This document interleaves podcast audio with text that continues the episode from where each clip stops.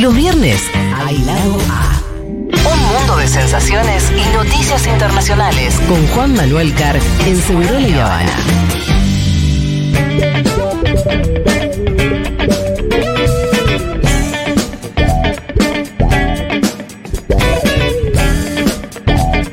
Hola Juan Manuel Car, ¿cómo le va, señor? ¿Cómo están ustedes, chicos? Bueno, em, con ganas de saber qué es lo que está pasando en México. Bueno, bien, México. Sí. Eh, se conoció que Claudia Sheinbaum, mirá, mirá, ese es Dieguito, ¿eh? Sí. Ahí está, esta es la música que nos... No sé, medio Una estigmatizante. mañanita, no sé qué es. ¿Eh? ¿Estigmatizante decir qué es? No. Este dice una cosa típica. Sí. Vale, vale, vale. vale. Ustedes saben que Andrés Manuel López Obrador es uno de los presidentes con mayor popularidad en este Sí, lo continente, sé, ¿no? Un continente sé. La donde, envidia que me dan los mexicanos. donde los presidentes son impopulares. Pero viste que nuestros Salvo oyentes Bukele. en México no son muy fans de AMLO. Bueno, está bien. Pero, pero les pasa en un mundo de sensaciones cuando. Algunas veces. Tenemos otros también que bancan un poco a Andrés Sí, Manuel. también. Porque lo bancan 60% de la y población. sí, tampoco hay que ser claro. Eh, yo entiendo que hay algunas críticas. De hecho, vamos el domingo Siempre a meternos un poco más. No, pero el domingo nos vamos a meter un poco más en la cocina interna, porque de lo que se habla Y te mucho voy a en decir México. algo, ¿sabes cuándo hay críticas? Cuando hay abundancia. Ah, sí, Y sí, claro. Cuando hay abundancia y te empezás a ver, ay, no, viste, no, me, dejan también- sacar solamente dos mil dólares por mes, la- por favor. la preocupación en 2015 era el impuesto a la 15% de ganancia. inflación, el 15% Sí. ¿Te acordás de inflación. cuando pataleaban Ah, con, que, con el primero de los cepos que era para que se podía sacar dos mil dólares? Dos mil dólares lloraban ahí. Había un pibe que decía: Yo me quiero ir a Punta del Este todos los años. ¡Me quiero ir a. Punta ¿Te del? Eh, Uno que salía vestido todo con dólares, una Sí. locura. Bueno, pero- donde el principal, acordate también que eh, el principal reclamo incluso de la clase trabajadora era no pagar impuestos a la ganancia. Exacto. quieren todos me los años de viaje a Punta del Este. Ahí está, ¿ves? Cuando hay críticas a gobernantes como hablo, sí, tiene que ver más también que el, el contexto de abundancia en donde vos empezás a criticar Los cosas que vasitos, está bien. los vasitos de Starbucks. Que está en bien, es lo Argentina, normal, ¿te ¿no? acordás? ¿Te acordás? Los vasitos Pero, faltantes. ay, los, los vasitos de estar Qué problema Eres enorme que era. Pero que está bien eso igual quiero decir, ¿eh? O sea, No, porque la, la- seguro. la- la demanda de la población va, va cada vez super... Depende, porque, porque una cosa es cuando vos pedís más por izquierda y otra cosa es cuando me quiero ir a Punta del Este todos los No, años. y yo- claro, bueno, digo, sí, porque sí. los reclamos de estos, Sí, sí, del sí, que no sí. entiende que hay un momento donde el país tiene que priorizar a dónde pone los dólares escasos que tiene, si para la industria o para No, que vos te vayas claro. a Punta del Este todos los años. Si vos no comprendes eso, me parece que es un nivel de individualismo que es problemático. Sí, sí. Ahora, si vos a un gobierno, qué sé yo, le pedís más, pero más por izquierda, o le pedís más. Sí, el problema es que las salidas en general, Que porque vos la- fíjate, Mm. en Brasil, en su momento, el problema era el transporte y un aumento en el transporte. Entonces se le pedía que baje el transporte en San Pablo, al gobernador de San Pablo, al alcalde de San Pablo. Eso terminó en una serie de movilizaciones eh, nacionales contra Dilma, por ejemplo.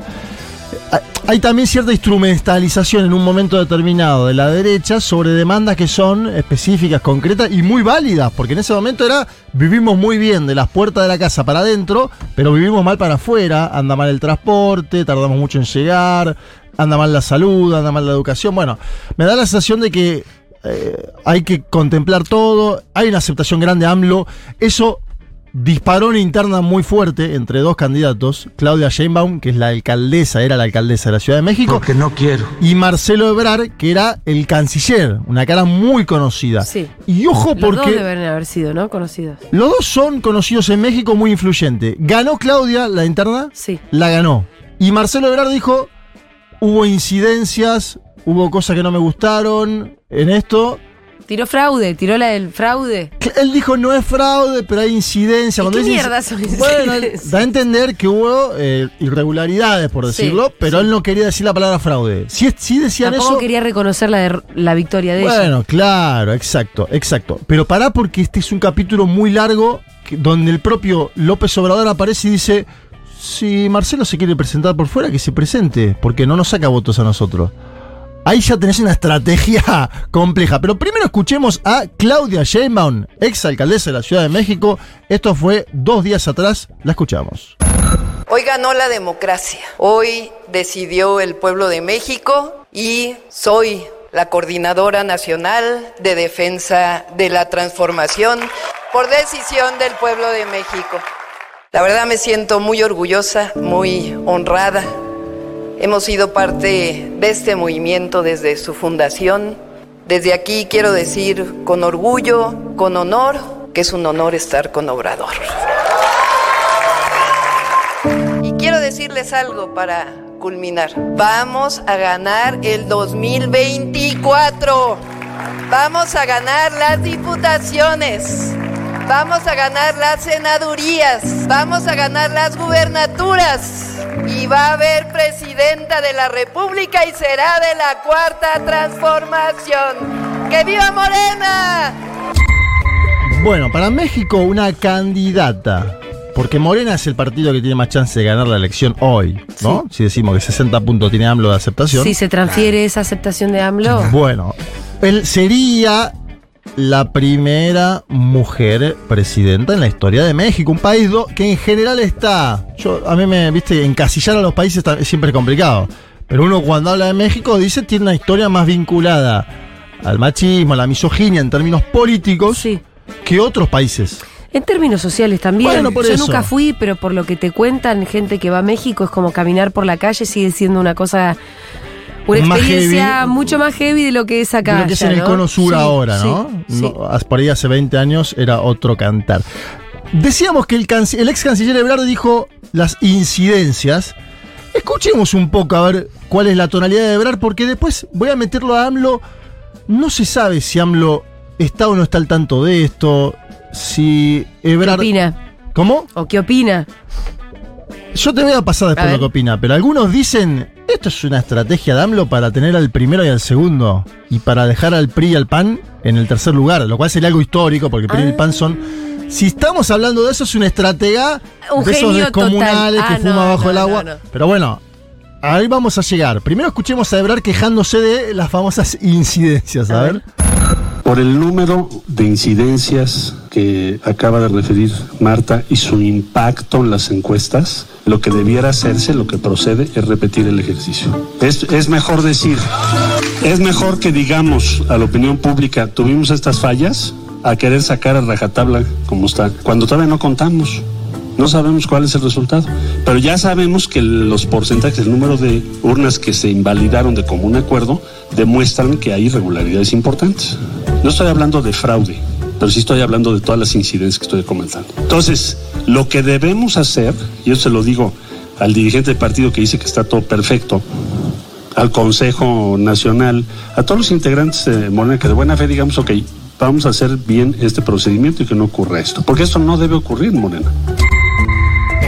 Bueno, un poquito y un poquito, Se entiende, diría sí, Sergio sí, Tomás. se Un poquito y un poquito. Después tiró frases que dan a entender que hay un quiebre, porque él dijo, no me voy a someter a esta señora por Sheinbaum. Fíjate ya el título, no me voy a someter a esta señora, es como... Es como decir, me voy a, voy a romper.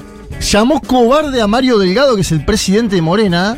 Es difícil después de decirle Sí, cobarde al presidente, después de decir, che, ¿te acordás de mí? Bueno, pero Sí. acá Patricia Burley no le dijo que le iba a cagar a trompar al jefe de gabinete de la ciudad y Sí. ahí están todos juntos otra vez. Sí, Sí, pero ganó juntos, ella. Pero, ¿O no? Sí. La interna la ganó ella. Y hay que ver si no se rompe juntos. No También, también. No sé. Eh, y además dijo, mi boleta va a estar presente, lo cual ya indica que Ah, va a hay, ahí, jugar, la, va que hay ahí la posibilidad de que juegue con otro partido llamado Movimiento Ciudadano. ¿Sí? Por eso digo, si no habrá una cabeza detrás de todo eso, no lo sé y algunos analistas en México dicen que sí. Vamos a escuchar primero a AMLO, de vuelta eh, hablando sobre Claudia Sheinbaum, y dice que él ya dejó de ser el dirigente máximo de Morena. A ver, escúchalo. Yo apoyo a Claudia Sheinbaum. Estoy aquí haciendo un paréntesis porque pues ya voy a terminar como dirigente. Hoy ya dejo de ser el dirigente del movimiento de la transformación en México y voy a entregar el bastón de mando. Te causa mucha gracia la musicalización música de Diego, no, es que, que le pone una melancolía de. Pero vos le crees? Lo entregó ayer el bastón de mando, hizo tú un evento pero si sigue simbólico. si- pero si sigue siendo el presidente, no entiendo. Es el presidente, pero, Pero, como dice, dice, vos ahora sos liderás y conducís. Exacto. Pero ¿quién se lo Ahora, cree? Ahora, ahora vamos. Porque también en la misma conferencia de prensa donde dice yo le voy a entregar el bastón, cosa que sucedió ayer porque está la foto, le entrega el bastón, Sí, hay sí. un evento muy lindo. Sí. También opinó de Marcelo Ebrard, eh, eh, AMLO. Perdón, Marcelo es el que está lloriqueando. Claro, y Ah. él dice, Marcelo es una buena persona, Sí. es un buen dirigente, un buen servidor público, es mi amigo. Escuchá, Ajá. yo espero que él decida apoyar la transformación, pensar en el pueblo y la justicia, dando a entender ahí que lo prefiera dentro del movimiento. Ahora dice, si Marcelo se va por fuera, no nos saca votos a nosotros, le está diciendo la oposición. Este Marcelo no, eso- le saca votos a ustedes. Porque le saca votos a, a- a la clase media, que es los votos, ahora vamos a ir al PRI al PAN, la candidata. Escúchalo, porque da- yo te digo, acá me parece que hay una cabeza política que ve un poquito más allá, ¿no? Y que está diciendo. tener dos partidos. No, te lo, te lo configuro de otra forma. Lula en Brasil es un hombre que tiene un partido, el Partido de los Trabajadores, pero en Brasil te dicen, en cualquier pasillo, Lula tiene hombres en todos los partidos. Ajá. Te dicen, tiene hombres en el PSOL, tiene hombres incluso en el Centrado, te Lo dicen que es ser eso. crack, ¿eh? Pero es que para, ser, lo- un, lo para ser dirigente nacional político tenés que tener hombres afines, por ahí no son tuyos propios, pero afines que... Sí. Bueno, yo creo que AMLO acá está jugando a una de medio de billar. Hoy lo digo esto, ¿eh? Por ahí De después... ajedrez que de billar. Sí, pero digo, por ahí después Sebrar eh, lo insulta en público, no sé qué va a pasar. Hoy la situación es esta y AMLO le habla a la oposición y le dice lo siguiente, a ver. Bueno, ya, ya. Ay, Hablemos no, me encanta Ese, eh, a los que se están frotando las manos, no, no se dan cuenta en dónde tiene más eh, jale eh, Marcelo. En las clases medias. O sea, este, en una de esas, la candidata de Claudio se queda en tercer lugar, mm, cuarto. Pero bueno, ya, ¿para qué me están Bueno, esto sí no es... entendí, no entendí. A ver. no entendí. Él dice, se están frotando las manos ustedes porque nos dividimos nosotros. Sí. Pero ojo dice- a quién le saca los votos. Ojo, porque si se presenta Marcelo, Sí, va a salir segundo. Sí. Y el candi- la candidata de Claudio, ahora te explico quién es Claudio, es todo complicado, pero Claudio es un gran empresario mexicano que él Sí. dice que está detrás de la candidatura de Xochil Galvez, que es la candidata del PRI, del PAN y del PRD. Bien, Entonces él que dice. son la derecha de ellos. Exacto, pero que es una mujer que viene de sectores populares. Ahora vamos a escuchar algo de ella. Ah, mira. Claro, porque a mí me hace acordar mucho a la elección 2011 en la Argentina. ¿Se acuerdan que no había derecha en la elección esa?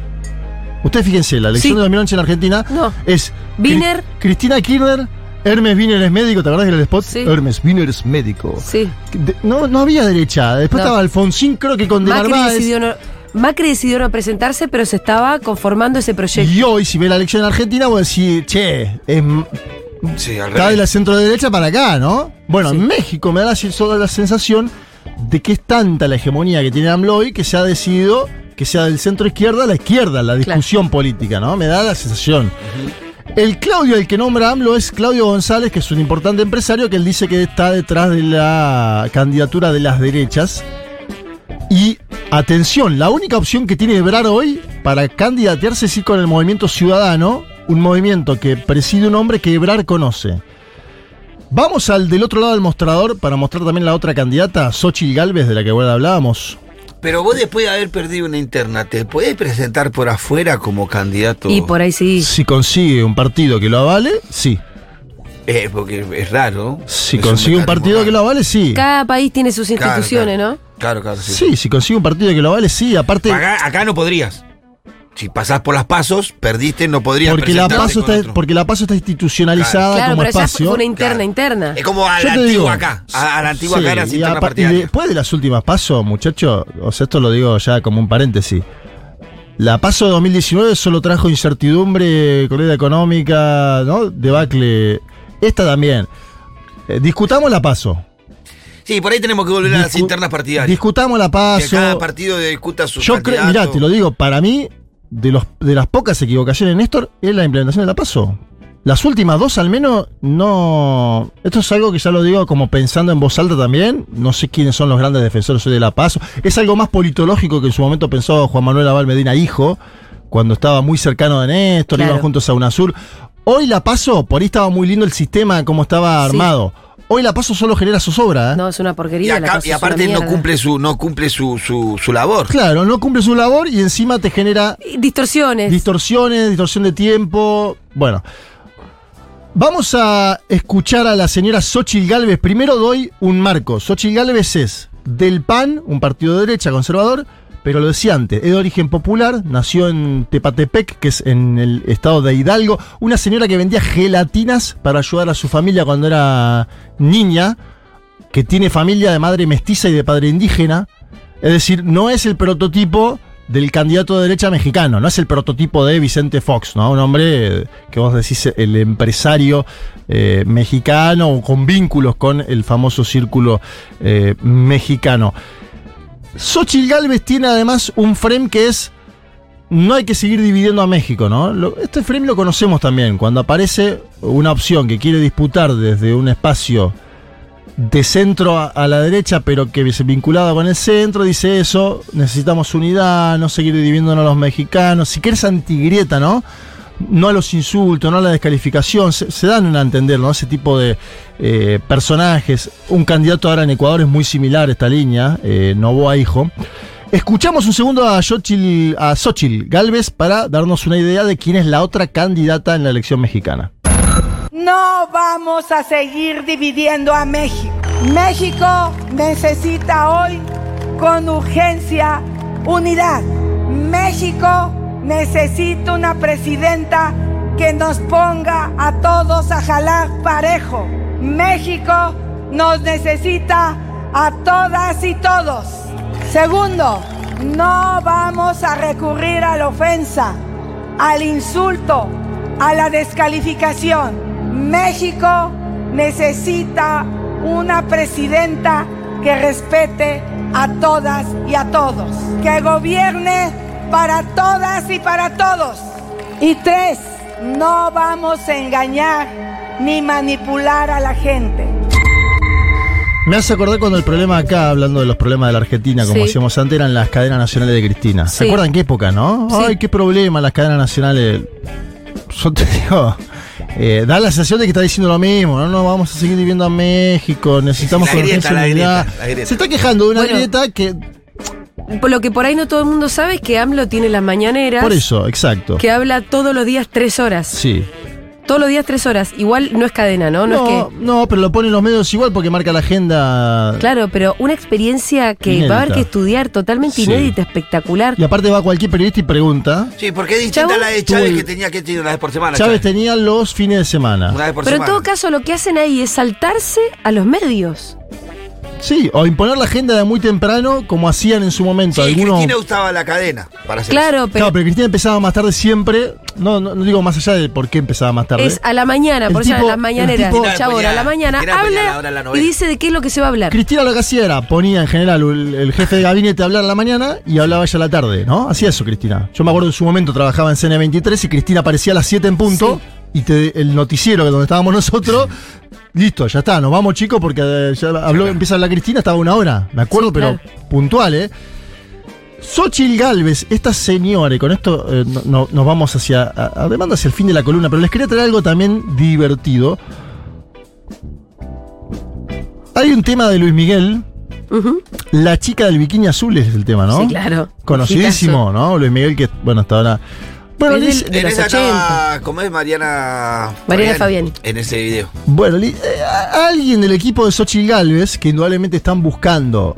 Claro, ya te digo que primero construyeron a alguien de origen popular, ¿no? Dijeron basta de los carcamanes de la vieja Sí. derecha tradicional, vamos a construir un, alguien un poquito más popular. La manejamos nosotros, porque AMLO dice, la maneja, la maneja un empresario, pero vamos a darle un tono popular. Entonces versionaron el famoso jingle de Luis Miguel, la chica del bikini azul. eh, ¿Para ella? Sí. A ver. ¿Querés escucharlo? Escúchalo. Solo sin oposición iban rumbo a la elección, no había en él nada por qué dudar. Que Corcholata ganará, cuál será, cuál quedará,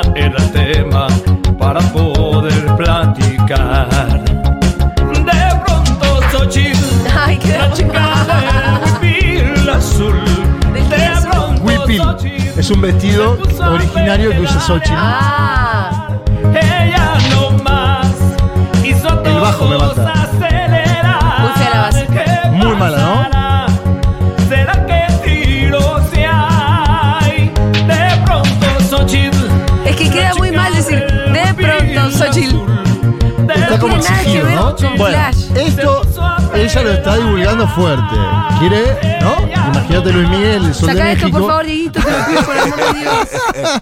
En un momento hablan de corcholata, que es como se conoce el procedimiento de destapar al candidato. Porque en México antes era el dedazo. Lo que no hizo AMLO ahora Sí, es el dedazo. AMLO porque dice, permitió que se jugara la interna. vamos una interna.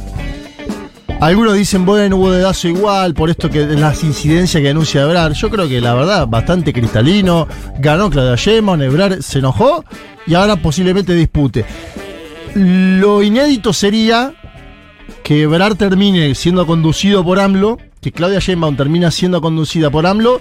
Y que Xochitl AMLO- también. y que- sí, falta Xochitl, ¿no? Y si la conduce cualquiera, Falta, Xochitl. falta Xochitl en un momento que el- el- el- se vaya el Eh, empresario. una gana de decirle, che, llámenme. Ojo, ¿eh? Porque también se votan diputados y senadores. Y si quieren hacer un cambio constitucional en México necesitan dos tercios. Ojo con esto.